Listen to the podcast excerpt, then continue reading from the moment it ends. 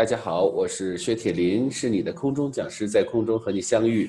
我们上节课呢，给大家讲了关于九型人格的一些基础知识啊。我看了一下大家的作业，写的都非常的好啊，感谢大家能认这么认真的对待。那其实第一节课呢，讲的内容是比较的简单的啊，然后语速也比较快，然后我也自己想了一下，我还是要把语速稍微降下来一下啊。所以今天我们把这个讲课的速度呢，稍微的减慢一点点。那今天我们来讲九型人格中的，呃，因为我们昨天在讲九型人格的时候呢，上次我们在讲九型人格的时候呢，我们讲到了 P I E，P 呢就是行动派，I 呢就是 intellectual 啊，有很多人说这个 呃 intelligence 啊，那个不对啊，我们是 intellectual，所以它是什么呢？它是比较偏逻辑的啊，比较偏这个流程的啊，然后呢就是呃第二第三个呢是 emotional，就是情绪型的 P I E。这个概念呢，其实在 NLP 里面是用的非常多的啊，在很多的灵修课里呢用的非常多。其实我们说呢，呃，真正我们在做教练技术的时候啊，因为大家都知道我是教教练技术，我也教 NLP 啊。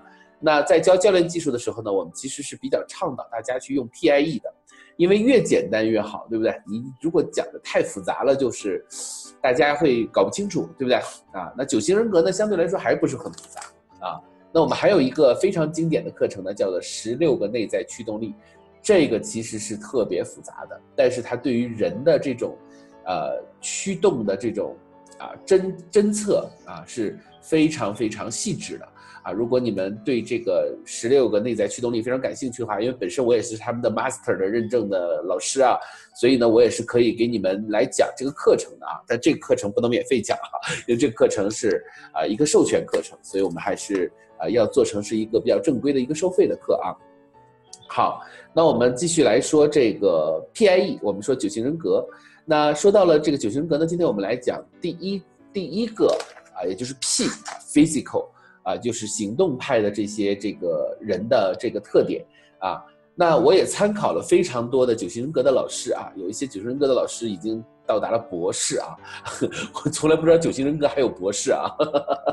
啊，但这自己现在网上嘛，就写就各种写的都有啊，咱们不去评价。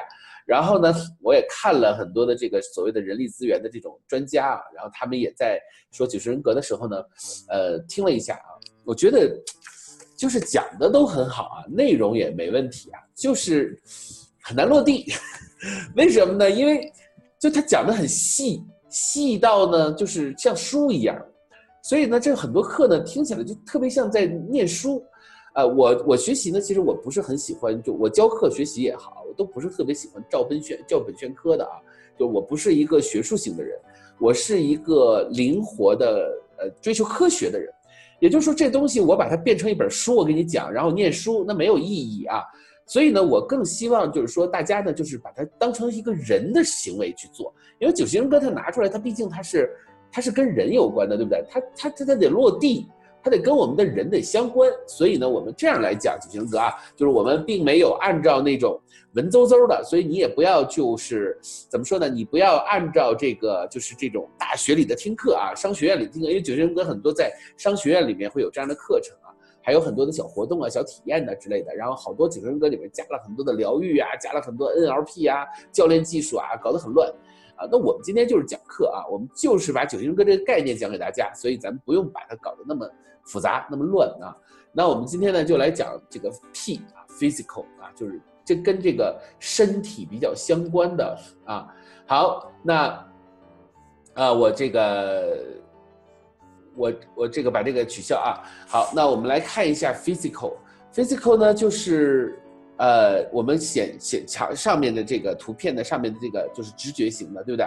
直觉型的，那么直觉型分别是一九八啊，或者是八九一都可以啊，啊，那呃，我们说呢，前面我们讲了啊，情绪型的呢是五五六七啊，然后呢，呃，叫不然说逻辑型的五六七啊，情绪型的二三四啊。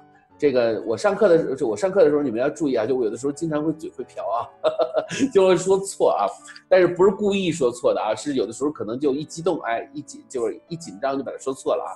所以大家呃多担待啊！这个，那我们今天来讲是 P 型直觉型，直觉型的人呢，他其实呃，因为我做教练做了五六年的教练啊，我现在也是国际认证的这个呃国际教练组织认证教练啊，PCC 啊，专业级的教练啊。呃，MCC 比较厉害啊，这个大师级的教练，两千五百个案例啊，我现在才做了五百五六百个啊，所以呢，我是 PCC。那我接触了这五六百个客户呢，其实就对这个 P 型人呢有一个非常深刻的认识。P 型人呢，他他比较直接啊，其实基本上我们来说呢，就是他很注重结果。我们在前面已经讲了啊，P 型人是非常看结果的，他是非常看数据的，他是非常看这个最后的这个。最后所呈现出来的东西，所以 P 型人呢，就经常就用东北话讲，就说别说那么多没用的啊，就说那么多没用的是，呃，是这个浪费时间的，就是你啥东西是骡子是马出来溜溜，这就是 P 型人经常说的一句话啊。所以呢，我们说这个 P 型人呢，在我们的生活中呢，他比较有力量，那他比较有力量，那他也比较偏行动，比较偏身体，比较偏实操。那么这一类的人呢，他又被再细分啊，就是。在九型人格里最最有意思就是它可以把它细分，那它呢就是说细分成了一九和八啊，那这三种人呢其实特点也是非常明显的啊。为什么先从这个三种人开始讲呢？因为他们特点特别特别的明显，所以呢我们就先来看一下这个一九八这三种人有什么样的特点啊。那刚才讲了 P 型人大概的一个总的特点啊，那我们下面来看一下 P 型人的特点。那第一种呢叫做一号啊。一号呢，我们叫做完美主义者啊，呃，这个听上去呢，就是特别像那个处女座啊，呵 呵呃，其实这个呃，因为我自己也研究占星嘛，也研究星座啊，这个确实一号就是处女座的代表啊，我身边非常多的一号啊，我自己呢不是一号啊，我自己是三号啊，一会儿我再给大家讲啊，啊，这个后面再给大家讲为什么我是三号，那我们就会发现这一号人呢，他是完美主义的。那也就是说，他其实特别注重细节了。那为什么一个人会完美主义呢？啊，其实完美主义能体现成什么样呢？就是强迫症啊。比如说这个做事情要亲力亲为啊，要很细致啊，然后要每一个细节都呈现呐。然后他看一看一页纸的时候，他看到的是什么呢？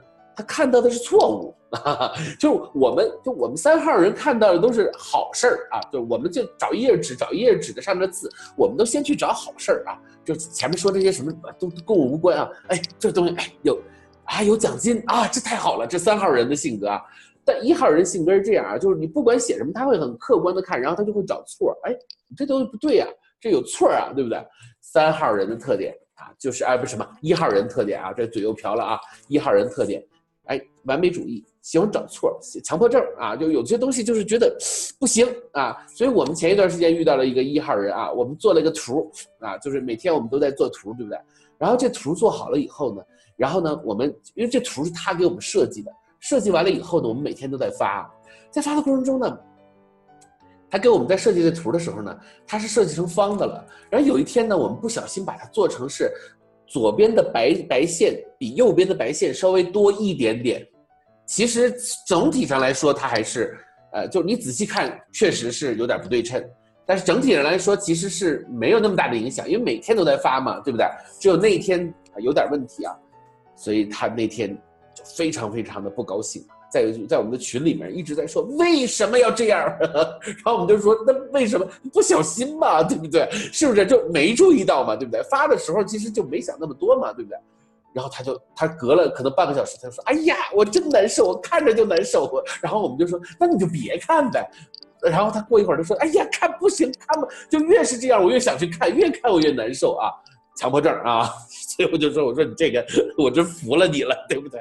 就是 这，那就是你难受你就别看它，不行还非得看啊，然后还看了以后还得要把它给掰过来，这这都事儿都发生了。大家都知道这个群发发出去以后怎么样？群发发出去以后我们就拿不回来了，对不对？但是他就是说，怎么就他还是要在那个地方去碎碎念啊？怎么为什么要这样？你们怎么回事？这折射出了一个什么问题 啊？我在那想。不就发错，就而就而且这图也不是发特别错，就旁边就多了一点白，你至于这样上纲上线吗？哎，这个一号一号人特点。但是我们说呢，我们通常会把它讲的会比较的戏剧化啊，讲课嘛，对不对？讲课本身跟表演是很相似的啊，所以大家呃就是去去考虑一下。那其实一号人的特点呢，就是三就是三个词，那叫做改革者。啊，就他本身他是喜欢去革新的，他喜欢去在这里面挑出错他喜欢在这里面呢，哎找麻烦，所以这样的人往往是去做改革的啊，哎，特别像在野党啊，就是永远的反对派啊，就是他一定要找出一些错来，他一定要在里面找出一些毛病啊。那么我们就说说 P 型的人偏实践，那一号的人呢，他就是这样，他想到了，他马上他就得说。他不像别的性格的人，他还得再想一想这事儿说了合不合适。他不是这样的，他想到了他就得说。所以一号人呢，他最大的特点呢，就是他也是行动派，而且他感知到了这个东西，他马上他就得怎么样，他就把它表达出来，啊，非常非常的情商低啊，情商就在某些方面情商低。你不能说一号人情商都特别低，对不对？因为一个人都是综合的啊，他不可能说光我就是一号，然后我就是呃单单的一个一号，不是这样的啊，他可能也是综合的。那么。他是个改革者，他挑错儿、挑刺儿，所以他要在政党里，他就是个在野党；他要在企业里呢，他就是个天天去，就是天天去找老板麻烦的那样的人啊。一号人，我们很容易找到那种啊，在员工中啊，今天老板做一个政策，他就说这样不好；明天做老板说他 说那样不好，他老天天找老板的错，对不对啊？当然了，也有这样的老板，天天看员工哪儿都不对，对不对啊？也有这样的老板啊。好，那他还有一个特点呢，就是特别爱讲道理啊。因为他是一号，他是完美主义者，所以他对他自己的要求就比较谨小慎微。这注意啊，你要要求别人，你自己得先做到，对不对？所以为什么他会那么高的要求外界？因为他自己就首先做到了。那为什么他自己能做到这些呢？就那么的细微，那么的谨慎，那么的呃去关注细节，他为什么这样呢？一般的情况下都跟这个人的，就是我们说啊，九型人格这个特点，人的性格啊，不是说九型人格了，这个世界上大部分人的性格呢，都跟他的基因有一点关系啊，有的时候真是基因带着的，但是呢，也有什么后天的家庭的因素所形成的。那么，往往很多人后天因素形成的都是跟家庭里面的这种强势有关系啊，比如父母是军队里的人，他比较强势。所以他就会比较容易，就是会有这种强迫的这种啊，他的他因为从小生活的这个环境对他要求比较高，所以他自自我要求就非常高，就养成了一种习惯啊。或者呢是在家里面呢，他就是啊，永远是这个有一些啊，这个这个这个啊，就比如说这个生成长的过程中遇到了一些问题，遇到了一些困惑，然后让他变得非常非常的注重细节啊。这种我们就不举例子啊，这种东西太多了。所以呢，他就特别喜欢较真儿，喜欢讲道理，啊，就所以这三个词就是改革者、讲道理、较真儿，啊，就是这三个就是特别特别的适合他，因为他特别较真儿，他觉得不较真儿他过不去啊。那么为什么呢？就是因为他小时候他不较真儿，他不细，他怎么样？他无法生存啊。他家里的环境可能父亲要打他，母亲要骂他，或者这种，所以他可能从小他就必须得学会较真儿的这种能力啊，讲道理的这种能力。所以呢，我们说一号呢，其实它的特点呢是非常明显。我们经常说说一号的人的性格呢，一号人的性格呢是属于他天生过来就是来改正错误的啊。所以呢，这种人呢，他往往他是喜欢看到什么？看到有些东西啊，他就是不好，他就是要去要去更正它，特别是他不符合规定要去更正它啊。所以这种人呢，他比较喜欢中规中矩。就这个事情啊，你不要有大好，也不要有大坏。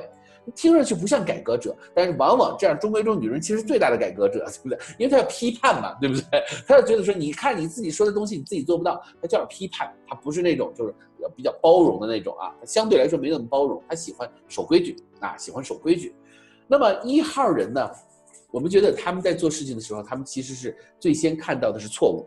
比如说我们看到的这个代表的典型的代表人物，大家看屏幕都忘了这屏幕上有个人了啊啊！来看屏幕上这个人，这谁啊？鲁迅啊，大粪青，对不对？哎，我们从小就接触鲁迅先生的这种啊各种各样的思想，那基本上最主要的一个思想就是什么呢？就是他其实是。非常的有批判主义精神的，对不对？你看鲁迅写的文章，我的妈呀，对不对？这每一句话都说到骨子里，对不对？鲁迅骂人，鲁迅就我们我们就今天要骂人啊，其实他没带脏字儿。鲁迅去批判人，鲁迅去骂人，那简直就是把人给说到骨髓里，对不对？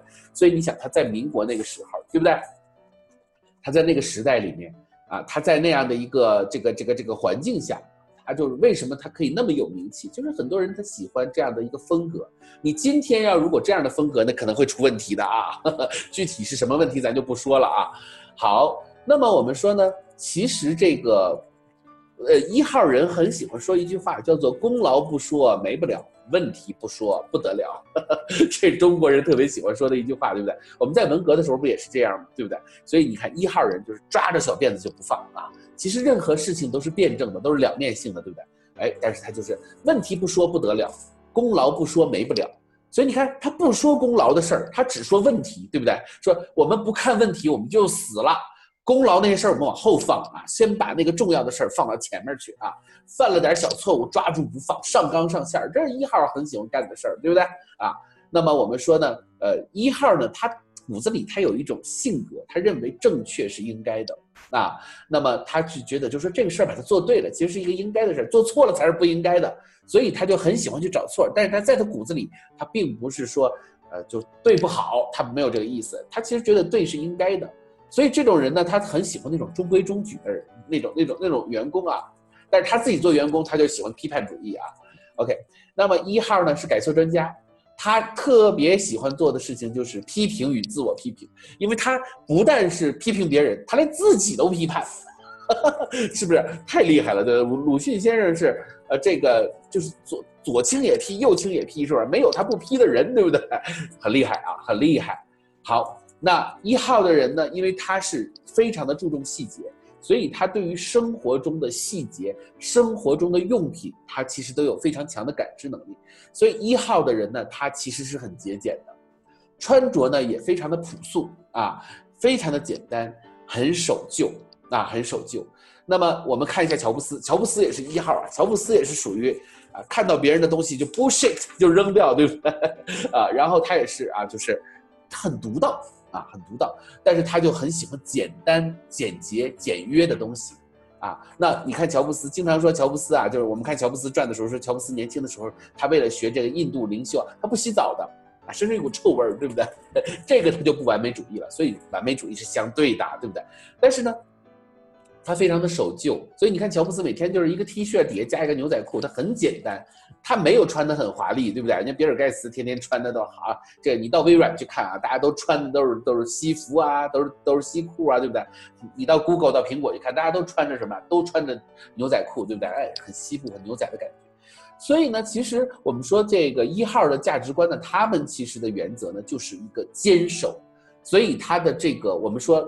一号的人，他有一种深深的责任感在他的内心里，啊，那可能都是跟小时候有关系，可能他小时候就是需要他有责任感，负起责任来啊，所以其实一号的人他也很喜欢自责啊，他你不要看他喜其实喜欢批判，他其实他内在他是很喜欢自责的。那很喜欢自责，所以具有一号性格的人呢，他都有一号的那种特点啊。虽然他，呃我们我们举鲁迅的例子就比较这个，就是比较比较极端啊。我们来举一下，比如说像这个小大 S，大 S 呢，就是我我听过大 S 的那个很多的那个节目啊，呃，他在讲的时候，他说他说每天睡觉啊，我枕的枕巾必须是丝的啊，我必须枕那种丝的枕巾。然后在那个上面我才能睡得着，而且那个丝的枕巾必须是在哪儿哪儿买的啊，花多少多少钱啊，然后他就非常严格啊，所以他其实不是都像鲁迅那种啊批判那种，其实鲁迅本身也不是那种人啊，文章上有那种感觉。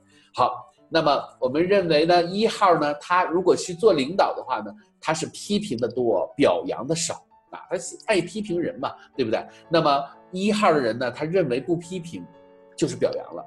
所以我不批评你，我不批你，我不逗你，我就已经是在表扬你。你不要对我要求太高了啊！所以这个是一号的人的性格。那么一号的话呢，我们说一号的人他做领导或者他做这个管理岗位，他的原则性是非常强的。所以呢，他就原则性一强就容易得罪人，因为人嘛，有有时候就容易犯错。那犯错一号人是得理不饶啊，所以呢，其实他就是啊，要不断的去把这个错要怎么怎么样，对不对？然后他就啊，我要坚持什么什么，这是我的价值观，怎么怎么样，特别喜欢动不动就上纲上线啊。其实我就不是那种啊，因为我是三号的人，所以我其实没有那么上纲上线，所以我有时候看到一号，我能理解他了。但是我们知道他会很累啊，所以呢，处理关系方面确实是很差，因为有的时候就就是。就就事儿归事儿嘛啊，我们就不能毁了我们的企业嘛，经常会说这样的话，所以会造成什么呢？会造成大家觉得你这个就动不动就上纲上线儿，对不对啊？一号的人就会有这样的特点。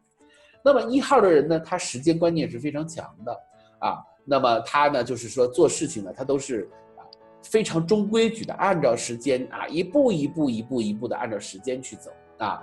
那么我们说一号的人呢，他的特点呢，他做事的时候呢，他也喜欢面无表情啊，就是嗯。他该什么样就什么样，他也不会说的。哎，我批判你，我批判你的时候，我脸是生气的，是愤怒的，不是他的愤怒都在心里，他脸上不表现出来，所以他其实是面无表情的。那么一号的人呢，还特别喜欢看细节啊，那哎，这个人动了啊，这个人表情什么样？那三号人不管那事儿，三号人是结果为导向。如果看表情能够把这个结果做成呢，就是呃去做做做，就看表情。如果看表情没用，就干别的啊。所以三号人是他是目标导向。一号人他完完全是什么？一号人完全就是细节决定成败啊，所以我们有很多的书都是在写什么？只有强迫症才能够成功，这就是一号人写的这本书就是一号人写的呀，对不对？对不对啊？细节决定成败，对不对啊？啊，这个所以你就发现这个一号人 stay foolish, stay angry 啊，对不对？一号人说的话啊，这一听就是一号人说的话，乔布斯嘛，对不对？所以我们说一号人就是这个特点啊，他特别特别的喜欢抠细节。那一号人刚才已经说了，他座右铭是什么呢？座他座右铭就是细节决定成败，特别喜欢抠细节。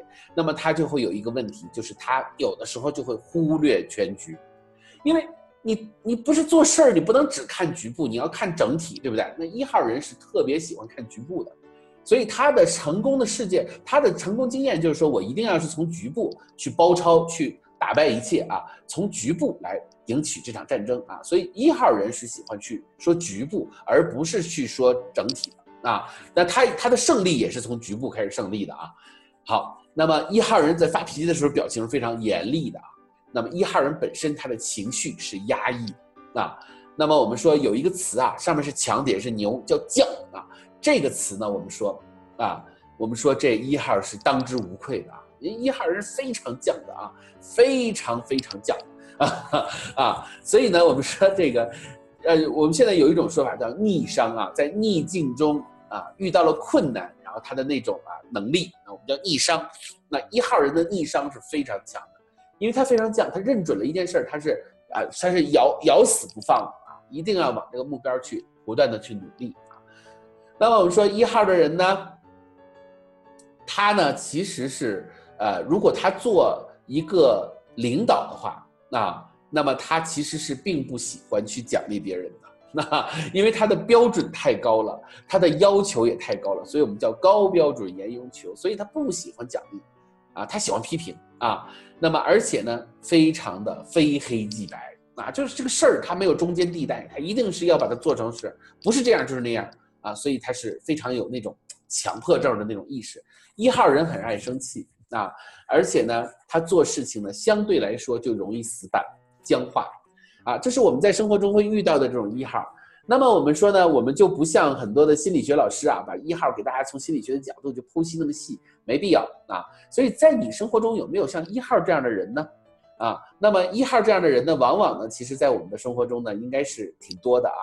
啊，我生活中非常多一号的人，就完美主义者、强迫症啊。所以有的时候，其实这种型号的人，你要理解他，有些话你真的不能跟他说，不能随便的跟他说。说完了以后，真的他会特别认真，而且他会怎么样？他会一直在想这个事情。那我像我这种三号人，那说完了就忘了，对不对？OK，所以大家会有一个悬念，说，哎，这到底三号怎么回事？徐老师这一天讲三次。讲八次三号，对不对？哎，我我讲我我讲这节课的时候，我就决定把三号放在最后一个来讲，先讲一号，好不好？好，那我们就把一号讲了。我们的鲁迅先生就是个大一号啊，大大愤青儿，对不对啊？你看写的文章，战斗檄文的，交错的是一，他是一把好手。你说一个社会，他怎么可能没有没有矛盾呢？他一定是有错的，对不对？因为。他治理的是个社会，他治理的不是一个过家家的小家庭，但是他的战斗檄文，那那简直就是影响了不是几代人了，影响了多少代人了，对不对啊？这个也是我们毛主席就直接给他评评什么什么伟大的什么什么什么战士啊之类的啊啊，那我们就可以看到啊，就是一号实际上是他是偏左的，那他当然他就是批判左倾，批判右倾啊，那我们呃鲁迅先生当然是啊这个当之无愧的这个一号的代表人物啊。呃，一号呢，其实呃，我们刚才说的都很多的这个特点啊，什么守旧啊，什么节俭呐，啊，什么其找错儿啊，然后呃这个情绪上有点压抑啊，然后比较因循守旧啊，比较喜欢中规中矩啊，这些特点，其实大家注意啊，其实去判别一号，不要去背诵它，你去背诵它就没什么价值，就是你一定要去理解那种人的那个大概的那个意思，其实它是一种感觉了。就是很多的课程到最后，它其实用语言来描述，但是语言是最骗人的。所以越跟你细描述，其实你越容易把这个人给搞错。所以其实你就是感觉，哎，我身边谁是一号就 OK 了。其实你不用去细琢磨，说啊，非得要把这个人给细琢磨成老师讲了十条，他只符合了五条。这样的话，你其实就非常累。学习不是这样学的啊，学习就是说，其实九型人格心理学的非常多的东西，它的定义到最后它都是模糊的。为什么？因为心理学本身就是感觉，心理就是一种感觉，它不是那么清晰的，对不对？所以我们说这个心理学它也是个大概率，它跟我们的什么五行啊、十六个内在驱动那一样，它是用概率论，所以呢，其实它是一种概率。那我们今天就讲了第一个类型啊，一号的完美主义者啊。好，那我们呢，我们这样来讲这个课啊，我们就把它拆切成二十分钟，二十分钟来讲。然后呢，一次呢，我给大家几个视频，你们可以分几天把它听完。啊，那我就不是说，就说一一下就讲一个小时，这样呢，可能大家都听完了，但是大家记不住，然后也比较累，是不是？一天听一点就可以了。好，那我们就从一号开始，就第一段视频，我们就讲到这儿。一号，那么下节课呢，我们来讲，讲几号呢？八号还是九号呢？好，我们来讲八号啊，我也很喜欢八号啊，所以一会儿我们来给呃，我们下节课就来给大家讲八号。今天的作业呢很简单，就是你怎么去理解一号。在你的生活中，你身边有什么样的人是一号的？他符合了哪些特征？你不用去写我讲了什么，哈，一二三四五把它记下来，这个可以啊。但是呢，你最好是举一点你生活中的例子，这样的话呢，有利于你去理解啊这个一号的性格，好吗？好，那我们今天就到这儿，我们下节课再见，拜拜。